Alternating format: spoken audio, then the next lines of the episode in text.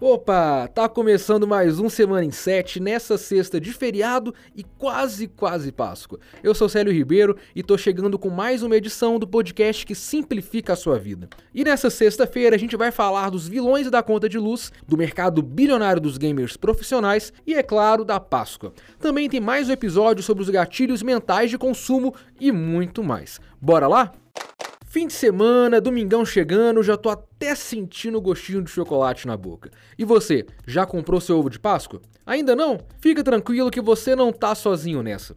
Mais de 70% dos consumidores ainda não decidiram o que vão comprar nessa data, segundo uma pesquisa do Google. As buscas pelo termo Páscoa já aumentaram 24% e devem continuar crescendo até sábado ou domingo, já que 25% dos entrevistados vão decidir o que comprar na hora mesmo lá na loja. Por outro lado, quase 30% dos consumidores já sabem o que vão comprar, mas estão esperando aparecer alguma oferta boa. Eu tô dentro dessa turma aí. Por fim, 32% pretendem comprar ovos artesanais e caseiros, fomentando o comércio local e as pequenas empresas.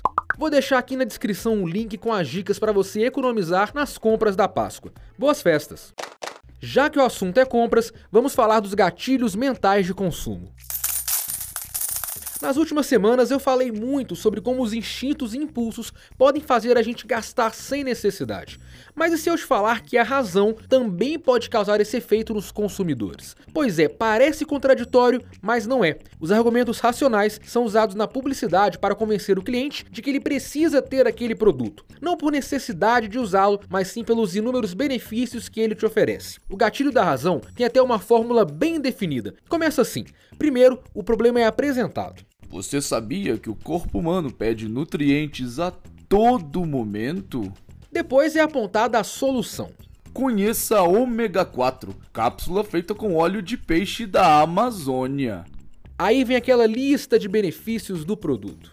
Além de nutrientes, o ômega 4 oferece energia, felicidade e ainda ajuda o seu time do coração a vencer o campeonato. Bom, com tanto argumento assim, fica até difícil não comprar. Mas calma que dá para usar a razão contra a razão e evitar mais gastos desnecessários. Para o especialista ouvido pelo Inset, a chave é ter consciência do que é mesmo essencial para você e resistir ao papo profissional dos vendedores de lojas. Assim, é possível diferenciar o desejo da necessidade. Para saber mais sobre esse e outros gatilhos mentais, já sabe, né? Só em 7.com.br barra dinheiro. Antigamente, videogame era brincadeira de criança e quem ficasse muito tempo jogando acabava de castigo. Eu sofri um bocado com essa situação. Agora que eu virei adulto, jogar videogame virou profissão. Tem até pai incentivando o filho a virar craque nos chamados esports. Apesar das competições com games terem surgido há exatos 50 anos, esse mercado só começou a ganhar muita mídia e muito dinheiro nas últimas décadas. E olha, é muito dinheiro mesmo. Em 2021, o faturamento superou a marca de 1 bilhão de dólares e o número deve continuar subindo nos próximos anos. Já existe até a possibilidade dos esportes serem incluídos nos Jogos Olímpicos. Apesar de alguns comitês nacionais, como o brasileiro, serem contra essa ideia, um diretor do Comitê Olímpico afirma que a competição precisa se atualizar. A ideia é que sejam incluídas modalidades de games que exijam algum esforço físico, ou seja, não é só ficar na manete ou no mouse, não. Se você pensa em se tornar um gamer profissional, aqui vai um incentivo muito bom. No Brasil existem dezenas de campeonatos diferentes e a premiação de algum deles pode chegar a um milhão de reais. Nada mal, hein? Para conhecer mais sobre o lucrativo e bilionário universo dos pro players, leia nossa série de matérias especiais. Elas estão na aba Tech Games do portal Inset e aqui na descrição do podcast. Parece até notícia repetida, mas mais uma vez a gente vai falar de inflação. Um estudo global divulgado recentemente revelou que a população brasileira foi a que mais sentiu no bolso a alta dos alimentos. Para os entrevistados, a falta de confiança na economia, a insegurança financeira e a perda do poder de compra tem feito o carrinho do supermercado ficar cada vez mais vazio. A escalada nos preços impacta todas as faixas de renda, mas é claro que os mais pobres sofrem mais. Uma evidência disso é o preço dos alimentos básicos. Segundo o Diese, a cesta básica em São Paulo já custa 761 reais, ou seja, quase 70% do salário mínimo. O feijão, o óleo e o pão francês são os principais vilões nesse aumento. E para economizar, cada um busca uma solução. Comprar no atacado, procurar produtos perto do vencimento ou simplesmente trocar de loja. Nessa hora pode pintar a dúvida: supermercado, feira ou hortifruti, qual é mais barato? Olha, pelo menos em São Paulo e no Rio, a boa e velha feira tem ajudado bastante os consumidores.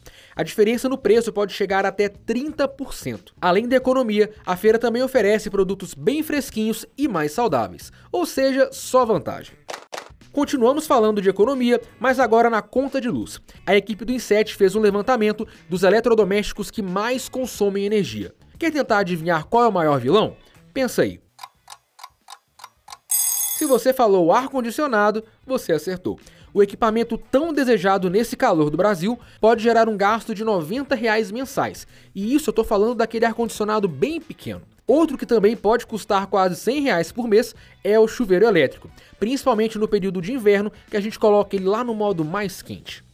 No nosso portal, você encontra o consumo de energia de vários outros equipamentos. Além disso, a gente descobriu se aquele adaptador de energia, conhecido como T ou Benjamin, puxa mais luz. A resposta você encontra aqui no link da descrição. Para passar a régua no podcast de hoje, bora falar de carreira. Você conhece alguma jovem de 14 a 18 anos que seja vidrada em tecnologia e mundo digital? Então compartilhe essa dica com ela, porque o Mercado Livre e a ONG Reprograma vão promover uma imersão digital exclusiva para esse público. O projeto Conectadas vai contar com 16 encontros remotos. Nas reuniões serão discutidos temas como transformação digital, economia 4.0, análise de dados e marketing. Junto com as aulas, as estudantes vão ganhar mentoria de profissionais do Mercado Livre. O objetivo do projeto é despertar o interesse por esse universo e ajudar as adolescentes a definir seu futuro profissional e acadêmico. Nesse ano, serão 400 jovens brasileiras escolhidas, além de outras 800 na América Latina. Metade das vagas são reservadas para meninas pretas, pardas e indígenas. Gostou da dica? Ó, oh, então fica atento. As inscrições vão até o dia 2 de maio e, como você viu, as vagas são limitadas.